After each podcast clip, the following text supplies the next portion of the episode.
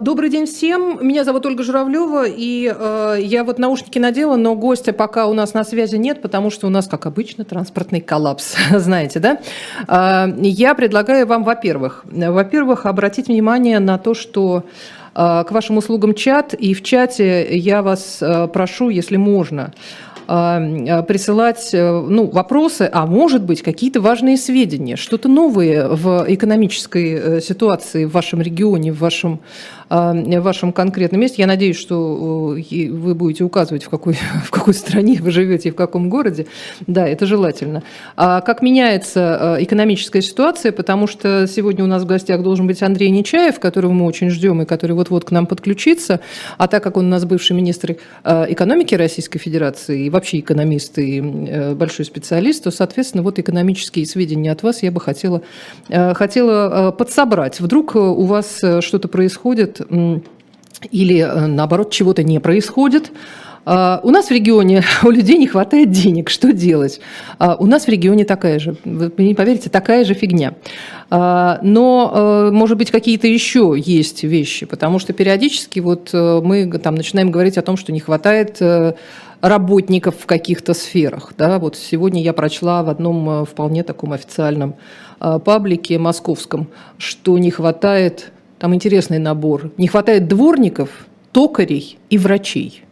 Вот непонятно, чем это объясняется, но тем не менее. А, ну, выучиться на дворника, понятное дело, эм, проще, чем на, чем на токаря, тем более на врача, но а, все равно, все равно интересно. Это же, это же явно экономическая история, потому что, ну, как, как казалось бы, нанять людей э, не, не так и сложно, но почему, куда они делись? Либо это те самые мигранты, которые уехали. Почему они уехали? что, что произошло? А что случилось? Вот. А с врачами тоже не совсем понятно. Врачи уехали, врачей, э, не знаю, там перепрофилировали, закрыли больницы. Что произошло с врачами? А врачей призвали в, в действующие вооруженные силы. Что произошло с врачами? Непонятно. А, тоже интересно. Так, у нас цены подняли на все выше крыши, пишет нам Алекс Микитянский, но он напишет из Соединенных Штатов, если я правильно понимаю. Цены подняли на все. Ха-ха. У нас, по-моему, не было такого, чтобы они э, чтобы они опускались. Ну, в общем, э, в этом, в этом смысле ничего особенно не меняется. Microsoft попутал берега. Теперь гражданам РФ и Беларуси, сочувствующим Украине, самонаказываться не обновлением вида. Наоборот, насколько я помню, по-моему, наоборот, сейчас вроде бы разреша... снова, снова можно будет обновлять винду. Так, так, еще раз пытаюсь понять. Нет, про, про экономику что-то ничего не пишут. Э, есть ли у вас, я не знаю, там проблемы с наличностью, с лекарствами, с тем, с другим? Ну вот что, что вы видите, какие вы видите изменения? Я пока вижу только снег по уши, и опять э, под ним лед, э, страшные пробки. И кажется, что, в общем, с одной стороны, все очень хорошо в, в смысле того, что Москва жирует, там готовится к Новому году и так далее, но все равно ощущение какое-то немножко, немножко не такое. Может быть, как раз из-за отсутствия дворников, может быть, еще из-за чего-то.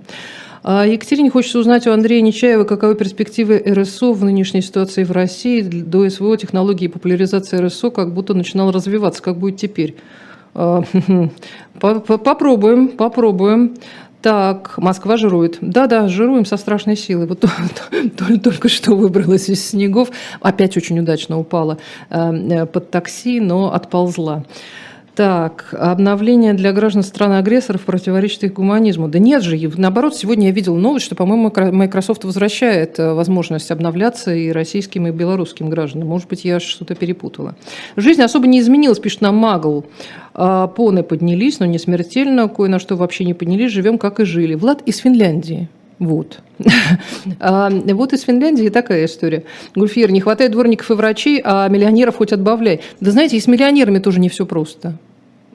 Последние новости как-то сообщают нам, эм, что то один миллионер эм, почему-то почему плохо себя почувствовал, то другой тоже куда-то выпал из окна, то, то с третьим тоже какая-то незадача, а у четвертого вдруг отняли все. Такое тоже случается. Смотрите под ноги. Алекс, это очень смешно. Это голый лед. Покрытый снегом. Вот можно смотреть, можно не смотреть, но в любом случае упадешь.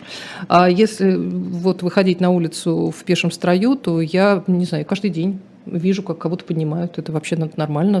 Стоит, публика, поднимает очередного упавшего. Так, э, привет из Франции. Мы тоже жили как жили, цены поднялись, но и зарплаты тоже. Наташа. Спасибо за сообщение, это важно. А вот, кстати, мы же с вами очень часто э, слышим про это, вот про Эм, то, что как они там ужасно замерзают и все такое. А вдруг в новостях читаем, что мало того, что они не замерзают, потому что у них очень теплый, э, теплая зима, так у них еще и, э, оказывается, там цены на газ вдруг удивительным образом упали, и вообще все хорошо. Спросите Андрея, каким отраслям будет хуже всего в 2023? Э, спрошу, спрошу, я надеюсь, что мы свяжемся с, с Андреем Нечаевым и поговорим и об этом. А, так, Сергей пишет. Сейчас внучка, год и 8 месяцев, лежит в больнице с атитом. Попали к врачу чудом. В 350-тысячном городе всего-навсего один детский лор. В аптеках антибиотики, антибиотики приходится искать днем с огнем даже по рецепту. Да, Сергей, к сожалению, и не только, не только в, в вашем городе. Так, э, идет массовое сокращение врачей и учителей, нет денег платить зарплату в полном объеме. Михаил из Малаховки. Михаил, а вы э, каким образом эти сведения получаете? Как врач, как учитель или как э, руководитель какого-то этого заведения? Вот, из чего вы делаете такой, такой вывод? Так, с миллионерами тоже все непросто, однако вакансий таких нет, в отличие от дворников и врачей. Да, это правда. А, так, э, Екатерина, спасибо. В США очень холодно, везде сейчас, кроме Калифорнии, Аризоны и Техаса. Алекс, да, мы знаем, что там тоже стихи, стихийные бедствия. А, так, бесплатной медицины нет и не будет, пишет нам Фоксарм. Да, в общем, да, это все разговоры про то, что она вроде как бы бесплатная, но э, получается не вполне бесплатная медицина. Хотя, вот когда вспоминают о том, как было замечательно при советской власти, вот были, значит, все было бесплатно, все было, все было чудесно, а, но как только появилась возможность хоть за деньги получить э, что-то еще от медицины, то э, многим, многим людям стало легче, потому что то, что ты можешь получить бесплатно, это такой объем, который, которого, в общем, для здоровья не хватает. А Марго пишет нам, привет из Франции, у нас тепло, обогреватель не включаем. С 1 января слегка увеличивается здешний МРОД, 1300 евро чистыми, 1700 грязными. Вот сейчас какой-то аттракцион прям безудержной щедрости. А, Ирина пишет, народ перестал покупать одежду. Похоже, наш магазин закроется после 22 лет существования. Нижний Новгород. Во, вот это вот показатель. А вот и наш, э, наш гость. Здравствуйте, здравствуйте. Здравствуйте. Видите, слышите, все в порядке, мы на связи. А, мы тут э, с народом обсуждаем, что меняется. С одной стороны, из Европы нам пишут, э, что у них тепло, хорошо и повышается МРОД, а, и что, в принципе, ну, цены там растут, но не так, чтобы страшно. И вот э, при повышении минимального размера оплаты труда это, в общем, не так и смертельно. А, Ничего-то они не замерзают в Европе, в Америке скорее замерзают в некоторых случаях. А вот из России пишут, что есть есть некоторые трудности, прямо скажем. Не хватает каких-то э, каких-то в некоторых сферах не хватает прям вот прям людей в большом количестве. Куда они деваются? Объясните нам, пожалуйста. Почему вдруг исчезают э, где-то токари, где-то дворники, где-то врачи, а где-то и те, и другие, и третьи? Чем вы это объясняете? Добрый день. Я в Москве, а не в Европе, поэтому как там замерзают, ничего сказать не могу. У нас вот транспортный коллапс. Для чего да, я это правда. И, и приношу вам свои изменения, э, потому что э, в Москве вот каждый раз, когда снег, это как стихийное бедствие. Все, все встает. Ну, вопрос-то ведь, собственно, риторический, потому что мы с вами прекрасно знаем, что по официальным данным 300 тысяч мобилизовано, и по разным оценкам от э, полутора, от миллиона до полутора эмигрировали.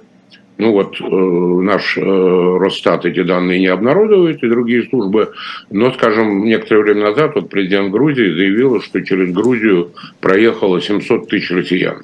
100 тысяч осталось, а 600 тысяч значит, проследовали дальше э, в Армению, Турцию, и другие европейские страны. А, Но ну, вы прекрасно понимаете, что если, скажем, в крупной компании там, например, 20 сварщиков, а осталось 18 после иммиграции и мобилизации, ну, как-то можно перераспределить нагрузку. А в малом и среднем бизнесе, где часто один специалист, а у нас вообще большая проблема э, с квалифицированными рабочими и таким, вот, знаете, младшим и средним инженерным персоналом. Угу. И если там этого единственного сварщика компания потеряла, ну, значит, либо она встает на колени э, и пытается любыми способами кого-то найти на замену, либо, либо надо сворачивать бизнес или уходить в какой-то э, другой сектор. А, поэтому э, в целом вот ситуация интересная.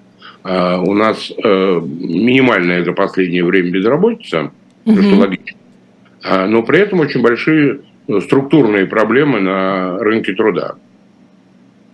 А вот эти вот как раз структурные проблемы на рынке труда, вот вы говорите, что это можно объяснить э, мобилизацией в ту и в другую сторону, и в сторону отъезда, и в сторону, э, в сторону собственно, мобилизации. А нам говорят, что ну, ну не может же быть в таком количестве. Ну, а хорошо, а дворники, вот которые, например, в той, же, в той же Москве, я думаю, что не только в Москве, но и во многих регионах, это были в основном мигранты они куда деваются? У них э, становится лучше на родине, и они уезжают? Или они тоже попадают под какие-то замесы? Да. Ну, во-первых, э, мигранты – это все-таки э, сектор низкоквалифицированной рабочей силы. А вот полтора миллиона уехавших – это Высококвалифицированные. Молодые, образованные, креативные, квалифицированные люди – Э, и плюс вот сейчас принято, с моей точки зрения, абсолютно абсурдное решение. Э, скажем, известно, что уехало много айтишников. Угу. Они работали удаленно. Вот сейчас им запретят работать удаленно.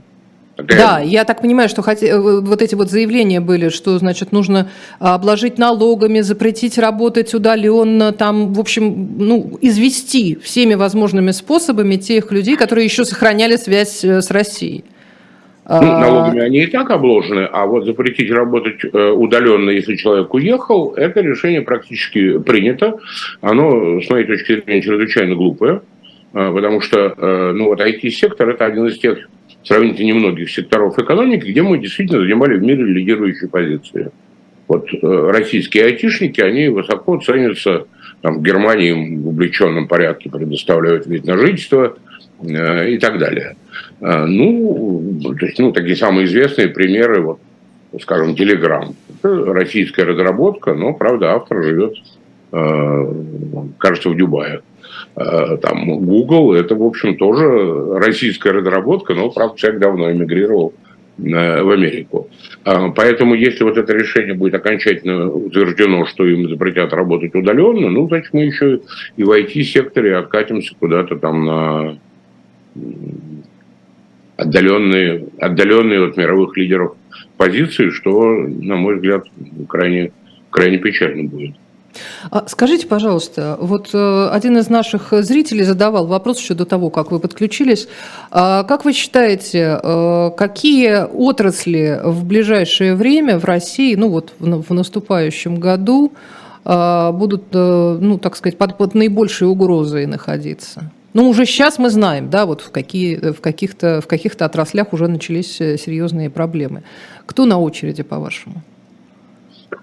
Э, ну, я уже вот не про айтишников вы сейчас сказали, на самом деле, да. Дальше. Да, я не раз об этом говорил, поэтому прошу прощения у тех, кто там следит за моими угу. выступлениями, публикациями, что я повторяюсь. Э, но мне представляются наиболее опасными из всего комплекса э, санкций. Ну, первое, это вот то, что начинает проявляться сейчас – это эмбарго на э, нефть и введение потолка цен. Уже официально вице-премьер Новок заявил, что мы на 5-7% снизим добычу, э, потому что принято решение не поставлять э, нефть контрагентам, которые будут придерживаться так называемого потолка цен. Угу. Но второе, что самое опасное, это так называемые технологические санкции. То есть отказ, запрет на э, поставку в Россию высоких технологий, продукции высоких технологий, современного оборудования и, так далее. А, дело в том, что мы за последние 30 лет стали, реально стали частью мировой экономики, со всеми плюсами и минусами этого э, процесса. И есть э, многие, очень многие сектора, где мы критически зависим от импорта. не просто зависима, а критически зависима от импорта. И сейчас э, такая довольно странная картина наблюдается. Вот Росстат дает нам официальные данные, ну, правда, многие эксперты, я в их числе подвергают их некоторому, как бы это поделикатнее выразить, сомнению, вот, что у нас промышленность э, упала, вот последние отчетные данные, на 2%, но при этом автомобилестроение рухнуло производство легковых автомобилей сократилось на 60%. Потому что в основном оно базировалось на сборке западных моделей, э, на основе западных комплектующих, э, запчастей. Э, на десятки процентов рухнуло производство вагонов, на десятки процентов рухнуло производство станков. И, к сожалению, число этих примеров а, можно множить и множить. А, наиболее драматическая ситуация в авиасекторе, в авиационных перевозках. Поскольку, ну, опять-таки, прошу прощения, что повторяюсь, последний гражданский самолет, дальнемагистральный, был выпущен в России в 2011 году. Еще той старой советской модели, Туполевской, ну, там, модифицированной. Угу. И Э, ну, мы даже во времена СССР, когда экономика была гораздо более самодостаточной, чем э, сейчас, мы все равно критически зависели от э, импорта электроники. Ее там частично легально поставляли, частично воровали. Теперь это называется интеллигентно параллельный импорт э, с нарушением прав э, обладателей соответствующих э, патентов. Э, сейчас эта зависимость, безусловно, существенно больше. И понимаете, что важно, что даже не важно, какую долю этот импорт составляет в целом в стоимости изделия. Но вот если у вас нет электроники, самолет не полетит. Пусть она там составляет 5%. Если у вас нет эффективных двигателей, то самолет не полетит. Пусть там эти двигатели составляют 3% его э, себестоимости. И э, вот сейчас уже все ведущие авиакомпании, первая победа заявила еще несколько месяцев назад, что они останавливают эксплуатацию половины Боингов и будут разбирать их на запчасти. И вот этот эффект этих технологических санкций, он нарастает. Ну, потому что понятно, что оборудование там не выходит из строя на следующий день. Какие-то были комплектующие запчасти в запасе, а, где-то там, если речь идет о софте, ну, удалось использовать российские разработки. Но тем не менее, тем не менее, это нарастает. И многое будет зависеть от того, насколько э, Запад будет жестко э, следовать так называемым вторичным санкциям. Угу. Потому что вот наша ставка на Китай – Э, который действительно какую-то часть импорта может э, заместить, но а, для Китая э, американский рынок, ну, просто данные статистики это подтверждают, он в разы интереснее, чем российский рынок, при всей заинтересованности в российском рынке. А европейский рынок, он намного привлекательнее, чем российский рынок, опять просто статистика об этом свидетельствует, товарооборота. А, поэтому, если будет угроза действительно реального применения так называемых вторичных санкций, а, то ну, они просто не будут нам поставлять соответствующие а, изделия. Хотя, повторюсь, Китай, безусловно, заинтересован в российском рынке. И вот теперь мы вместо там, Volkswagen, BMW, японских моделей, которые собирались в нескольких российских автомобильных э, кластерах. Вот недавно объявлено, что на знаменитом заводе «Москвич» будут выпускаться теперь китайские автомобили э, с э, лейблом «Москвич». Ну да, да. Я... Шильдик поменяли на, на «Москвич» ну, и стало, да, и стал но, китайский, а, китайский но автомобиль. Ни для кого, ни для кого не секрет, что, конечно, все-таки по качеству, по безопасности, по комфорту они пока отличаются от признанных э, западных марок. А вы знаете, что еще э, поражает воображение? Не только то, что это чисто китайская модель, которая вдруг начинает называться российской, а то, что она стоит э, как, как, как настоящий автомобиль. А, это, как бы сказать, немного пугает потребителя. Ну, есть еще автомобиль «Жигули». Ну, да, да, да. Я думаю, что он, что он тоже будет... Красный автомобиль «Жигули». Поэтому я вот много лет ездил на 13 модели, возил в багажнике ящик с запчастями ящик с жидкостями, умел сам менять тормозные цилиндры. То есть к этому нужно возвращаться в любом случае? Да, да. Вообще для настоящего мужчины ездить на «Жигулях» – это вызов. А, скажите, пожалуйста, вот все, все, все, все последние, ну, почти уже, да, почти, почти скоро уже будет, знаю, там, 300 дней, да, у нас уже прошло с начала СВО. Все, все, все, все последние месяцы все э, говорили о том, насколько э, экономический блок, э, так называемый, да, российского, российского правительства ловко справился с проблемами и избежал банковских всяких ужасов, паники и всего остального.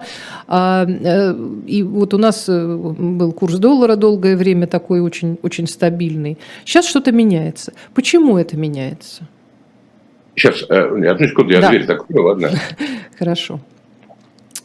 Так, мои дорогие, а, пока, пока Андрей закрывает дверь, все, я уже... Я, я смотрю, что вы там еще пишете. Ну, да, хорошо, да. Ну, вы знаете, вот э, если бы мы сейчас были не с вами в студии и не в вашей студии, а где-нибудь там у, у Славьева или у Скобеевых э, или у вашего бывшего коллеги Норкина, то там бы, ну там с экономистами плоховато, ну какой-нибудь там, я не знаю... Э, Хазин условный э, Кедми, а, значит, э, или Делягин, сказал бы, вот нам предрекали падение на 10%, а падение составит всего 3%. Только я хочу сказать, это все равно падение. Вот во всем мире идет постпандемическое восстановление экономики. У нас оно тоже шло а, вполне успешно. А, значит, вот сейчас падение на 3%, а в целом у нас вообще с 2008 года вот средний темп роста, он где-то порядка там 0,8%. То есть мы Имеется в виду роста ВВП? ВВП, да. Угу. А, ну, промышленность примерно так же. А, то есть мы катастрофически отстаем не только там от Китая, Индии и других быстро развивающих стран, а, но и вот развитых стран. Причем отстаем как раз в высокотехнологичных сферах э, в первую очередь. А, поэтому, конечно, минус 3 лучше, чем минус 10, но плюс 3 было бы лучше, чем минус 3. И еще с поправкой на то, что у нас с конца 2012 года непрерывно падает уровень жизни. И э, вот если его, например, мерить так называемыми реальными доходами на душу населения, то есть с поправкой на инфляцию и налоги, то у нас падение идет с конца 2012 года. В этом году по официальным, что по официальным данным, э, падение составит э, порядка 3,5% реального дохода. Угу. Это если брать официальную инфляцию Росстата. Угу. А если вы возьмете, скажем, альтернативные исследования там, агентства «Рамир», или опросы, которые в интересах Центрального банка по его заказу много лет, э, по-моему, в целом проводит. Э, это такое, знаете, самооценка инфляции. Угу. То есть вот как домохозяйство, как, как как домохозяйки э, оценивают свою семейную инфляцию. Ну да, мы тратили на продукты 30 тысяч, теперь мы тратим на продукты 45 тысяч. Ну, в а, этом ну, смысле, ну, потому да? что вы понимаете, что на самом деле у каждой семьи инфляция это своя. Угу. Зависит от ее конкретной потребительской корзины. Ну, если человек вегетарианец, его мало интересует индекс цен на э, мясные изделия. Угу. А, так вот, э, эти данные, которые получил Рамир, они показывают в три с половиной раза более высокий рост цен. А вот эти опросы, которые в интересах э, Центрального банка делаются по его заказу, э, примерно в два раза выше э, вот самооценка угу. домохозяйственной инфляции, чем те 12,5%, которые дает нам Росстат. Поэтому вот это вот падение реальных доходов на 3,5% это а вот если, если, если конкретно к, к, к валюте, в смысле к рублю обратиться, понятно, что он вроде бы не менялся в, в стоимости все эти месяцы, но тем не менее менялся. В реальности, в реальности на рублей нужно было больше и больше, хотя вроде бы относительно доллара он а, был стабилен. Сейчас вроде бы рубль падает и доллар, э, доллар растет. Но это, это же только наша внутренняя история. Почему это происходит и э, хорошо ли это? Говорят, что дешевый рубль это нам это хорошо. Ну, вот э, поверьте мне, как одному из трех людей в стране, которые летом 92 года вводили конвертируемость рубля, угу. Поэтому я вас и спрашиваю. Что у нас сейчас рубль условно конвертируем. А начале... СКВ тогда это называлось, свободно конвертируемая валюта, СКВ. Цены в СКВ. Да, ну вот сейчас он как бы так не, не до конца свободно или не до конца конвертируем, или не до конца валюта, э, как вам больше нравится.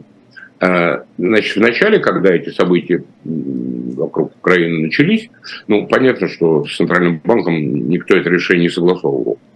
И первые действия, они, конечно, носили такой ну, откровенно панический характер когда были введены просто все мыслимые ограничения. И, и запрет э, на вывод валюты за рубеж, э, и запрет на вывод валюты нерезидентами, и запрет на снятие наличных э, согражданами, и обязательная продажа валютной выручки, и прочее, прочее, прочее, прочее. Э, потом, когда ситуация немножко... Ну, я понимаю, Центральный банк, когда курс был 125 за доллар, ну, просто ну, святая святых рухнуло. Ну, то есть, по-вашему, они все-таки, э, несмотря на панические настроения, они все-таки действовали правильно и разумно, пытаясь сбалансировать эту ситуацию? Или, или вы считаете, что это не так? Э, знаете, ну, это вопрос для такой академической дискуссии, э, значит, потому что, ну, как бы, если вы все-таки адепт рыночной экономики, то ну, рубль должен стоить столько, сколько столько, сколько он стоит, ну или доллар, вот как вам э, больше нравится. Э, конечно, в резком ослаблении рубля были свои колоссальные минусы, в первую очередь с точки зрения инфляции. Ну, если мы не говорим там, об аспектах психологических, э, паники у населения и так далее, а вот чисто макроэкономически. Но это намного облегчило бы нам проблемы с бюджетом и резко усилило бы экономические позиции э, экспортеров. Ну, сейчас бессмысленно это обсуждать, что, что сделано, то сделано. Сейчас они часть ограничений сняли, но часть ограничений остается. Угу. Вы по-прежнему не можете пойти в банк и снять валюту. Угу. Нерезиденты по-прежнему не могут продать свои активы и вывести деньги за рубеж. Значит, э, по-прежнему есть специальные правила там реализации импортных контрактов многих ну и так далее. То есть, э, вот вы когда сказали, что рубль не вполне свободно конвертируемая валюта, то есть э, сейчас вот этот увеличивающийся курс э, доллара, он еще не соответствует реальной стоимости, которая была бы, если бы не было этих ограничений. Правильно? Ну, я так деликатно выражусь, что если эти ограничения снять, мне кажется, что рубль будет послабее. Понятно. Теперь что происходит сейчас? А, значит, э, была вообще очень интересная ситуация вот летом, э, в э, осенние месяцы, когда физические объемы, ну, ваши слушатели не хуже меня знают, что Россия по многим параметрам критически зависит от экспорта углеводородов. В первую очередь природный газ и нефть. Так вот, объемы экспорта падали, но из-за того, что э, просто скачкообразно выросли цены, мы получали совершенно безумные доходы от э, экспорта углеводородов. И было э, несколько месяцев рекордное положительное сальдо торгового баланса. А с учетом вот ограничений на движение капитала, которые Центральный банк ввел и не убирает, рубль практически ну, стал, как хотите, заложником там, или производной а, от сальдо торгового баланса. В этом смысле укрепление рубля было абсолютно объективным.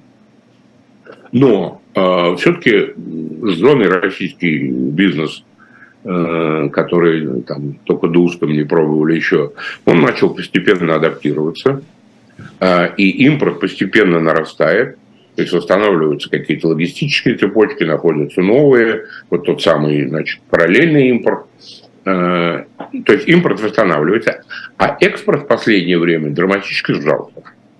А вот, вот кстати, э, почему... Обещание, сначала обещание ввести потолок цен и эмбарго на морские перевозки угу. российской нефти и нефтепродуктов, и потом реальное введение этого эмбарго, причем, с моей точки зрения, с таким очень оригинальным и эффективным механизмом контроля, э, привели к тому, что э, цена нашей нефти Юрус, она просто обвалилась. Некоторые контракты э, заключаются по ценам там 45, 47, 48 долларов за баррель. Подождите, а, вот это вот то, что, то, что совершенно невозможно понять. Если можно, еще раз, мы уже много раз, все наши зрители и слушатели, все уже это много раз слышали про потолок. Ну, потолок-то вроде такой прям, э, там такая роскошная цена, там что-то 70 или сколько-то там. А... Ну, 60. Ну, 60, да, хорошо. А вы Большая, говорите, а вы говорите, да, а вы говорите, что э, продаем по 45. Как это происходит? Почему это происходит? А дело в том, что... Э... Это вот тот самый дисконт, который э, предоставляется тем, кто готов купить? Или как? Yes. Yes. Ага. Э, значит, э, мы же переключаем потоки на Азию.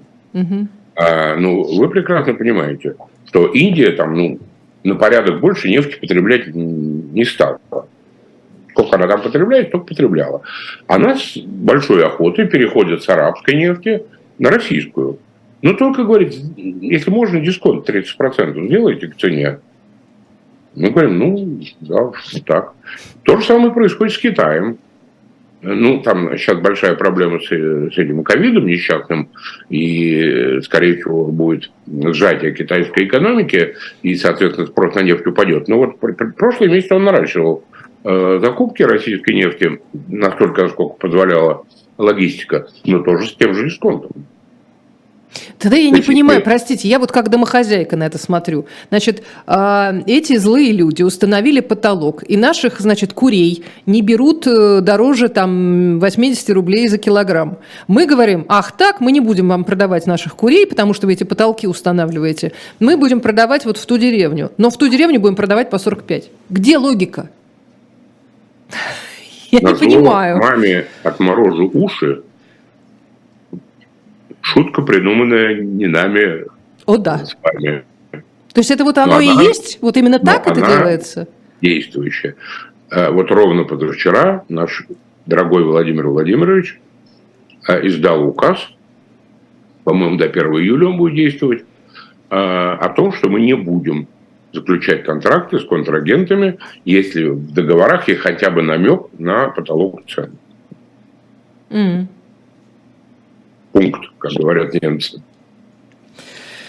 Понятно. Давайте на секундочку прервемся, потому что у меня есть... Это, э, да. Давайте исходить из того, что это уже вот такой факт свершившийся. Угу. И дальше, собственно, обсуждать, насколько э, он был правильным, теряет смысл, потому что 1 июля указ действует.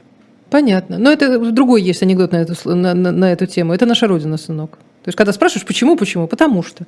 А, мы тут быстренько позарабатываем денег. А, не знаю, есть ли у нас отдельный э, ролик, а, Полина, есть? Нету? Ну тогда я, тогда я расскажу без, безо всякого ролика, потому что я хочу предложить нашим э, зрителям, где бы они ни были, э, купить себе книжки shop.diletant.media. Э, отдельно хочу обратить ваше внимание на «Безумный риск». Секретная история кубинского ракетного кризиса 1962 года. Александр Фурсенко и Тимати Нафтали. Вот такая, такая прекрасная, прекрасная книга. Сейчас вообще все про все кризисы интересно читать. Вот я не зря всегда настаиваю, что исторические всякие э, всякие э, книги там, хоть про смутное время, хоть про Генриха VIII, хоть про Карибский кризис, э, всегда можно найти что-то, что объясняет нынешнюю нашу жизнь, как мне кажется. Поэтому я всякую книжку я, историческую очень рекомендую. Еще я раз за скажу. Да. Я за небольшую долю готов внести посильный вклад в вашу рекламу. Я два дня назад купил на дилетант шоп. Да, на шоп дилетант. Ага. Книгу, э, книгу, значит, Сталин. А, вот эту вот самую лучшую, как сказал Венедиктов. Это лучшая книжка про Сталина. Вот он прям так, так, так ну, это так, рекомендовал. Написал, да, да, еще, и вы поверили. Я еще, ее, я еще ее не получил. Ага. Но, вот. тем не менее. А, спасибо вам огромное, вы нас очень поддержали. Надеюсь, завтра, послезавтра буду держать в руках. Прекрасно. А, возвращаемся, возвращаемся к нашим, э, к нашим э, историям. Значит, мы э, понимаем, что с одной стороны, вот этот, ну как сказать, то, что все будет плохо, нас предупреждали экономически, да, вот сначала так называемые СВО, все экономисты говорили, что россияне еще вот поплачут, поплачут, значит, вот будет плохо. Потом россияне так посмотрели, ну вроде ничего, там как-то как более или менее там продукты есть, наличку в банкомате снять можно, вроде как бы живем. А сейчас уже прошло достаточно много времени, чтобы увидеть какие-то иные последствия, вот помимо тех, которые мы себе обычно представляем, вот там дефолт, там, ну люди что вспоминают, да, как они в очередях банкоматов стояли главным образом, вот все кризисы или там цены безумно росли. А, сейчас, как вам кажется, сохраняется еще какая-то часть, ну я не знаю, здравомыслящих специалистов, которые пытаются все-таки российскую экономику. Я оставляю вот эту историю с ценами на углеводороды и с вот этими вот потолками и так далее, но что-то еще делается правильно – в нынешних э, условиях, э, что бы вы похвалили? Вот э, правильно делает экономический блок, что там, не знаю, не делает это, не запрещает то, там или наоборот запрещает. Есть что-то, что делается правильно в нынешних условиях? Вы знаете, все-таки вот если мы говорим о последствиях, экономика это все, все вторичное и третичное. Ну, понятно, естественно. То, что десятки тысяч погибших, десятки тысяч сирот, вдов, искалеченных судеб, а те, тот миллион или полтора миллиона, которые уехали, это, в общем, тоже э, во многом сломанные, сломанные судьбы. Вот, вот это главная проблема. Это и правда. поэтому э, единственное решение, которое даст свой эффект и, и, и в гуманитарном аспекте, и в экономическом, и с точки зрения раскола общества, э, и с точки зрения позиции России в мире, э, это как можно быстрее найти решение и закончить этот конфликт. Вот все остальное это, э, это эрзация. Ну, это понятно, но, к сожалению, мне кажется, что мы все равно живем, в, выбираем из сортов, простите меня, эрзаца. Из хорошего мы выбирать не можем. Мы можем выбирать только из вот разных сортов этого самого. Ну, вот знаете, а вот все остальное, это такие сутево малозначимые нюансы. Вот э, можно дефицит бюджета сделать 2% ВВП, а можно 2,5%, а можно полтора. Можно э, его покрывать за счет э, кубышки, а можно за счет займа. Можно вот такие займы осуществлять, а можно другие. Это вот то, чем занимается Министерство финансов. И угу. если вы меня вот уже в очередной раз спрашиваете об оценке, ну, они это делают как могут. Ну, ну да, в тех условиях, в которых они находятся да, сейчас. Да, да. Ну, ну, ну, в целом, в общем, неплохо. Ну, сейчас очередные там крупные заимствования на внутреннем рынке успешно прошли. Там другое дело. То есть начать копаться в нюансах, вот те же заимствования, да, а, то есть вы прекрасно понимаете, а если не понимаете, то поверьте мне на слово, а, что когда на рынок выходит такой заемщик, как государство, в лице Министерства финансов, размещающего свои так называемые облигации федерального займа, а, и размещает их много, и, соответственно, вынужден платить более высокую цену за их размещение, то частному бизнесу или даже госкомпаниям придется потесниться. Угу. Или, или платить дополнительную премию за то, чтобы их бумаги покупали, или вообще отказаться от размещения.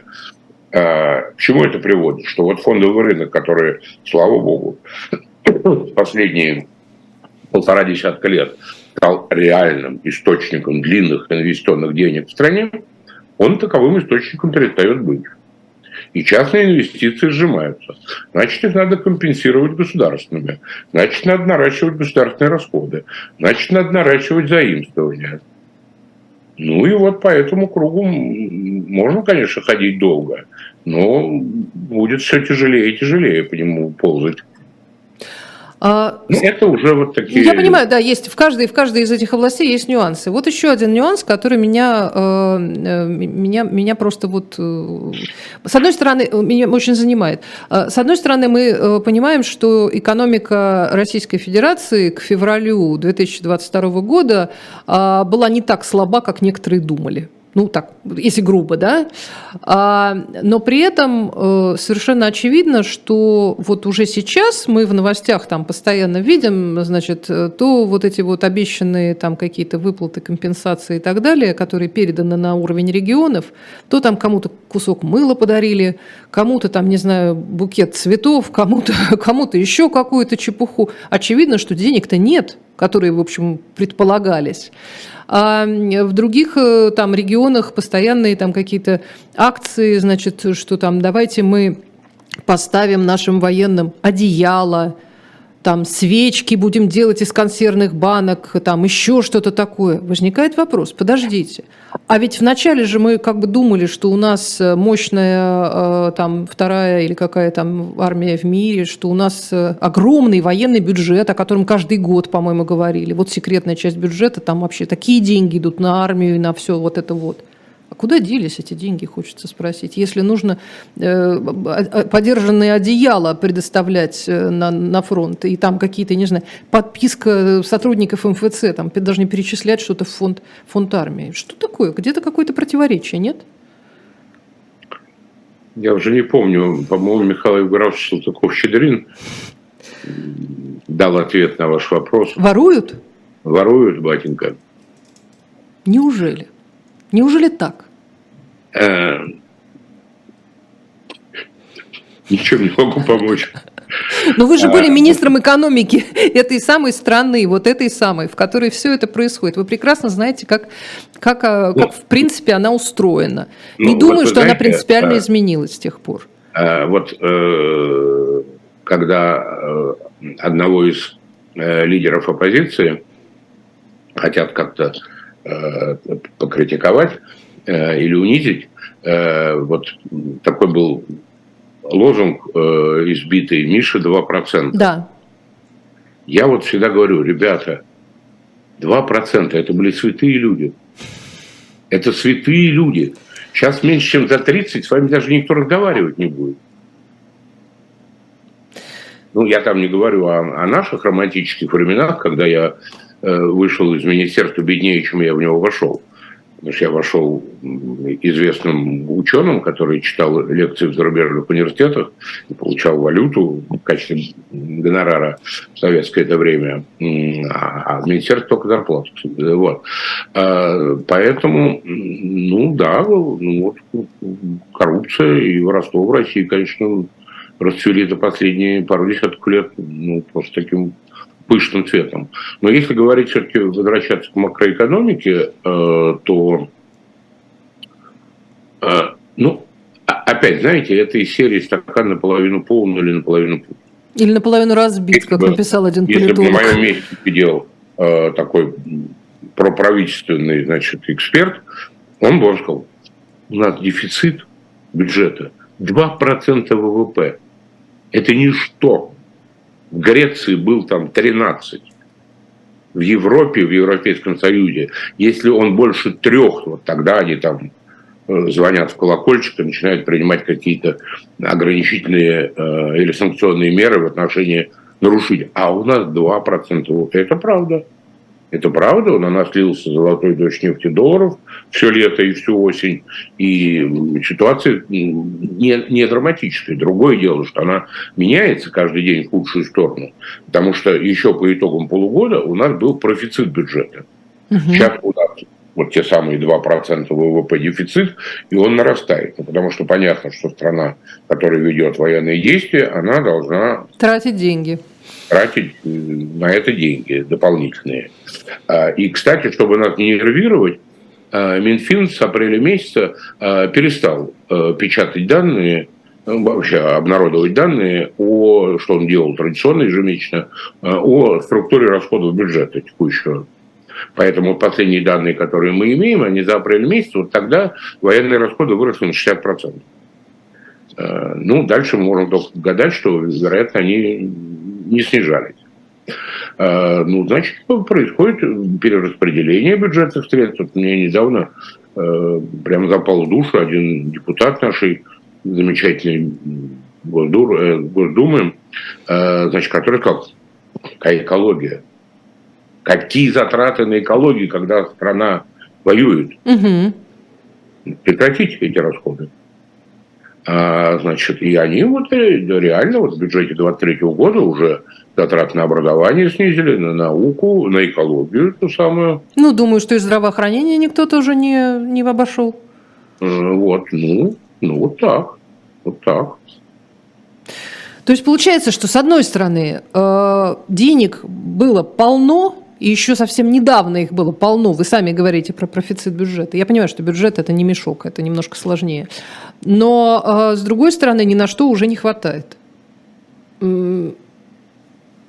Возникает вопрос, э, товарищи дорогие, кто это планирует? Как вы вообще себе это представляете? А ведь еще же все время идут обещания, помимо там выплат тем, другим, пятым, десятым. Значит, в Ярославле люди жалуются, говорят, вот приехали беженцы, значит, ну, естественно, вот из этих самых э, вновь там завоеванных, освобожденных, перенесенных и так далее областей, там приезжают какие-то какие люди. Им уже дают жилье, у них все готовое, а мы тут живем 20 лет, никому никакого жилья не видим.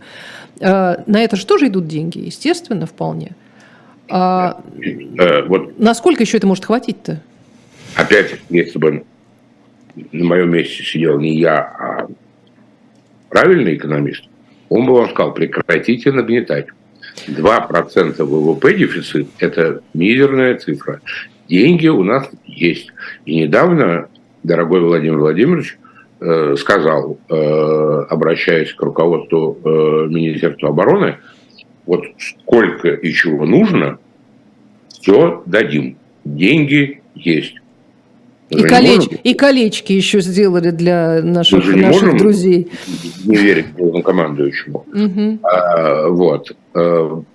Поэтому нет, если объективно, ну, действительно ситуация с бюджетом пока не драматичная пока не драматичная. А, другое То есть дело, с обычных что... граждан деньги пытаются, и деньги, имущество и так далее брать просто так, на фуфу. А, просто под, под, под этим самым, под лозунгом патриотизма. Не потому, что это на самом деле надо, и армии чего-то не хватает, а просто потому, что с граждан что, грех не взять. А, пусть они часть зарплаты перечисляют, пусть они еще что-нибудь, пусть они там покупают какие-то вещи. А на самом деле деньги есть. Ну, у меня есть сильное подозрение, Э, ну, помимо уже диагноза, который мы с вами поставили вместе с Лукаковым и Щедриным, э, у меня есть все-таки подозрение, что э, армия не готовилась к 300 тысячам мобилизованных.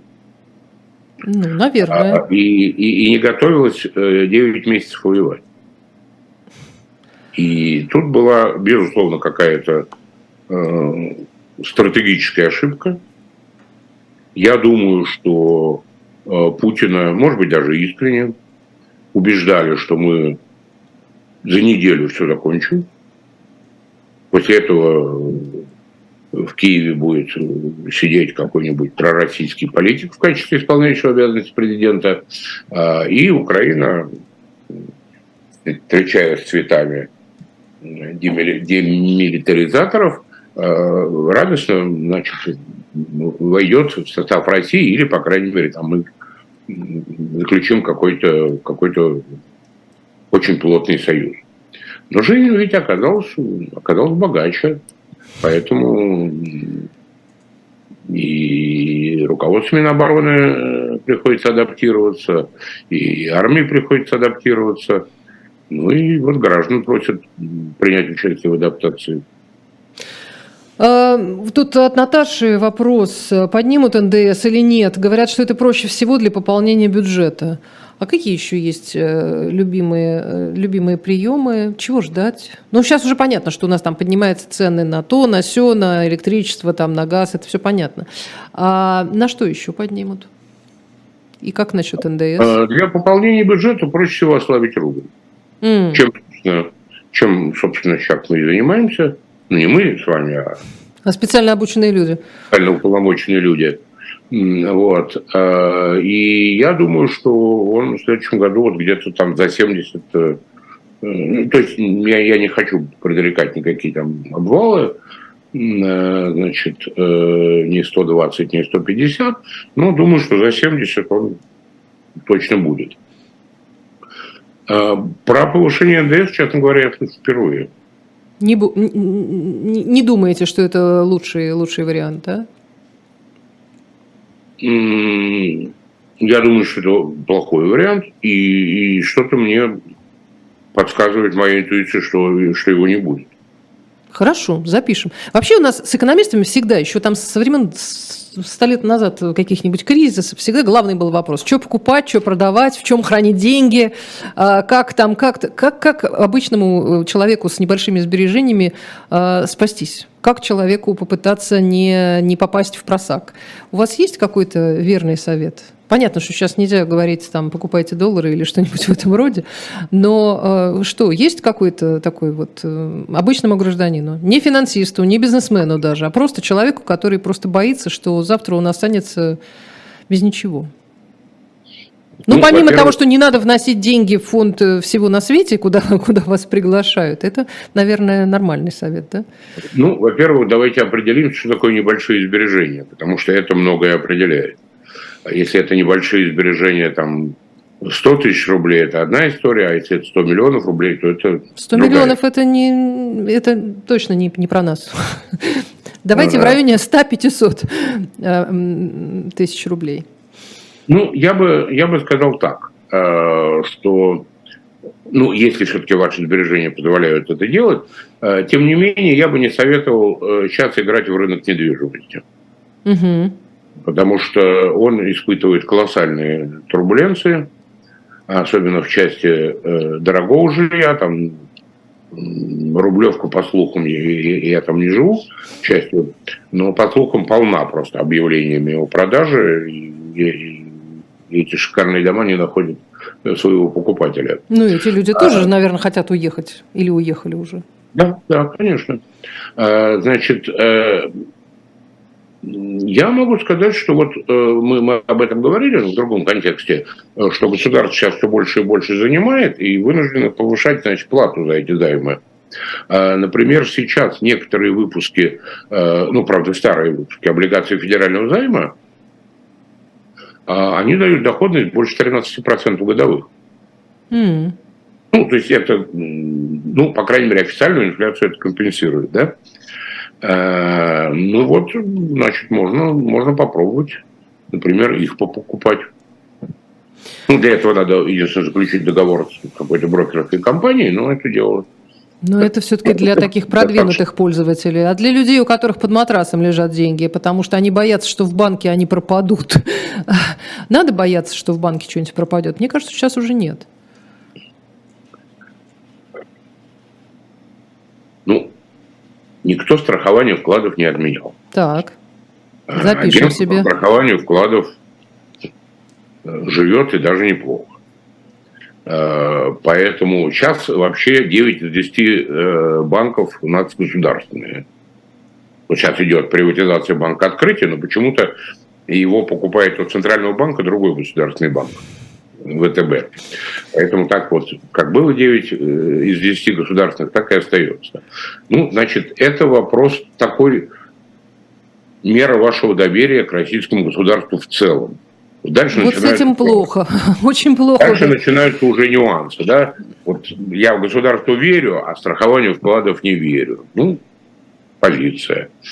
Э, поэтому нет, я, я не думаю, что будет какой-то тотальный э, банковский обвал. Ну, не надо просто класть сумму больше вот этого страхового э, порога, угу. там, 1,4 миллиона рублей, 1,3, по-моему, да.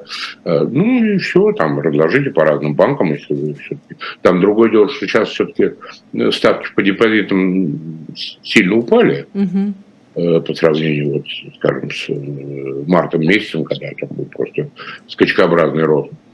Э, вот, ну, где-то там 7-8%, если поискать, можно найти годовых.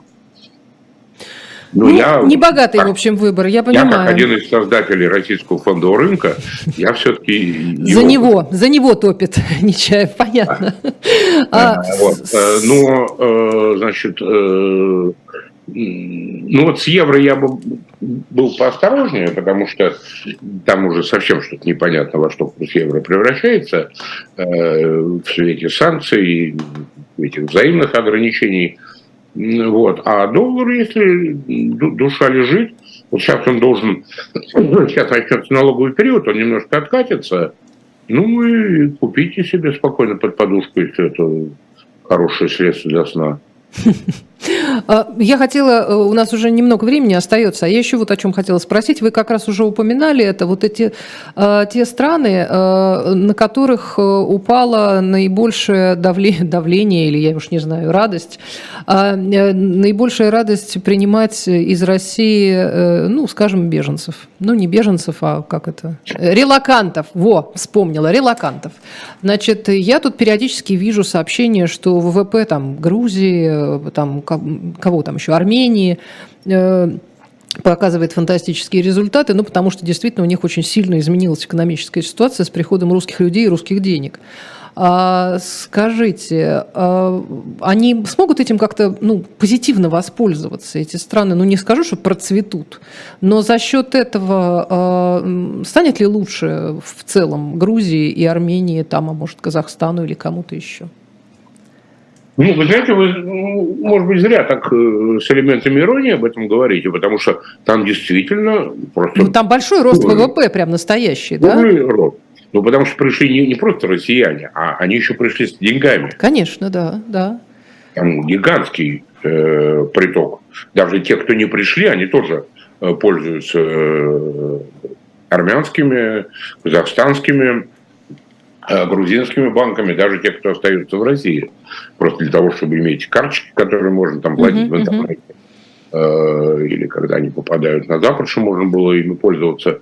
Э, поэтому там действительно бурный экономический рост. Но поскольку он как бы такой все-таки однофакторный, да? Да, да, да. Я угу. могу вам гарантировать, что он продлится бесконечно долго, но мы с вами не знаем и ответа на вопрос, Э, будет вторая мобилизация, не будет, как будет дальше нарастать иммиграция. Угу. Поэтому не исключено, что этот поток, может быть, не такой бурный, как он был, когда вот 700 тысяч прошло через Грузию.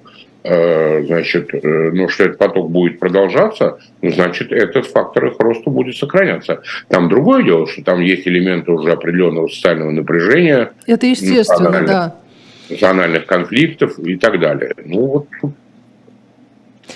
ну, ну в да. любом случае, хоть, кто, хоть кто-то может воспользоваться такой внезапной, внезапной удачей, и, может быть, кому-то станет лучше жить. Хотя это странно, да, при, при наличии такого чудовищного э, смертоубийства в середине, так сказать, Европы, но, тем не менее... Ну, знаете, я вот скажу, вот Казахстан, он просто реально процвет. Там были проблемы, угу. даже, помните, войска вводили дружественные. Да-да. Вот, но Казахстан процветает реально. Угу. Он очень осторожную внешнюю политику ведет, он дружит с Россией, но говорит, нет, вот мы, тем не менее, все вторичные санкции будем выполнять. Поэтому туда идут реальные иностранные инвестиции, они создают хороший инвестиционный климат, плюс приток россиян, плюс приток российских денег. Вот, безусловный бенефициар. Ну, хоть кому-то хорошо, извините. Ну, за, Если за, у кого-то такой... не возникнет главная мысль э, провести в Северном Казахстане референдум, да, да. Трудности все равно есть у всех участников. Слушайте, как вот эта вот история с кольцами вам не, нравится? Я имею в виду референдум о присоединении к России. Понятно, да, естественно. Я говорю, что у всех бывших э, стран, э, входивших в состав Советского Союза, у них у всех есть вот этот вот момент напряженности, потому что в какой момент Россия обернется к нам и начнет нам тут э, показывать всякое, они не знают. Поэтому, да. История с кольцами как вам понравилась? Вот эти вот э, колечки, колечки, которые Путин подарил э, всем э, своим, как это сказать, друзьям из СНГ. Но Лукашенко, во всяком случае, надел кольцо на палец. Золотые кольца. Вы видели это, нет? Не, а я поскольку не смотрю телевизор, то... Ну, это не в телевизоре, это и в Телеграме можно как меня обошла. А, девять колец было выковано, ну, не Сауроном там, а, а какими-то российскими, видимо, специалистами. И всем а, представителям вот этим вот, всем нашим, нашим друзьям Путин подарил по колечку. А, правда? Ну, окольцевал, хорошее. Ну, вот некоторые думают, что это вот про «Властелина колец», и там нам нужно в, этом, в этой стороне искать. А, но, э, не знаю, это оригинально, да, оригинальное решение. Не откажем а, в юморе дорогому Владимиру Владимировичу. Кстати, да, вот единственный, кто точно надел этот э, перстенек на палец, это был Александр Григорьевич Лукашенко. Как вы думаете, в ближайшее время а, будет э, сливаться в экстазе Беларусь с Россией или все-таки нет? Э, ну, Александр Григорьевич не позавидуешь. Вот жизнь у Жанны Сковородки, она все-таки некомфортна. Э, значит, э, сливаемся мы, напомню вам, с конца 90-х годов. Да, мы еще когда начали-то? На фоне, на фоне создания союзного государства. И знаете, что самое интересное? Какой была главная тема всегда? Антислива. Кто будет имитировать единую валюту? Конечно. Удивительная история, да? Казалось бы, геополитические э, планы и свершения, а, а упирается все в какую-то просто какую-то низменную мелочь. Кто будет имитировать общую валюту. То, что она должна быть общей, нет вопросов. То, что это будет рубль, нет. Только Александр Григорьевич говорит, и я хочу его печатать. И вот тут уже э, 25 лет все ломается. Ну Но что же. Вот желание печатать не пропало, насколько я понимаю. И, и, и, и я понимаю, почему. на то, вы, на то вы и специалист в экономике. Я думаю, да, к сожалению... В одном. А, Все-таки с учетом там обилия долгов и прочих обязательств, удастся ли его склонить к прямому участию в, Воен, в, военной силы, угу. военной э, операции. Угу. Хотя вот тут я, я вот читаю там социалиста 2.0 дедушку Миронова, он прямо уже месяц три пишет про войну, и никто его не привлекает. Я не знаю, может, социалисту можно, а либералам нет. Путину ну, можно. Вот, и, и, и Кириенко тут э, и Медведеву можно. говорил. Ладно, бог с ним. С этим уже, с этим уже будут разбираться специальные люди. Мы с вами, к сожалению, заканчиваем. Из-за транспортного коллапса мы немножко короче сегодня а, пообщались, но все равно Ладно, очень, очень приятно было вас видеть, слышать. Э, приходите еще. А, Андрей Нечаев был сегодня персонально Пачка, ваш. Сейчас в моем да. окружении принято говорить, очень приятно вас видеть на свободе. И с чистой совестью, да. А, меня зовут Ольга Журавлева. Всем спасибо, всего доброго.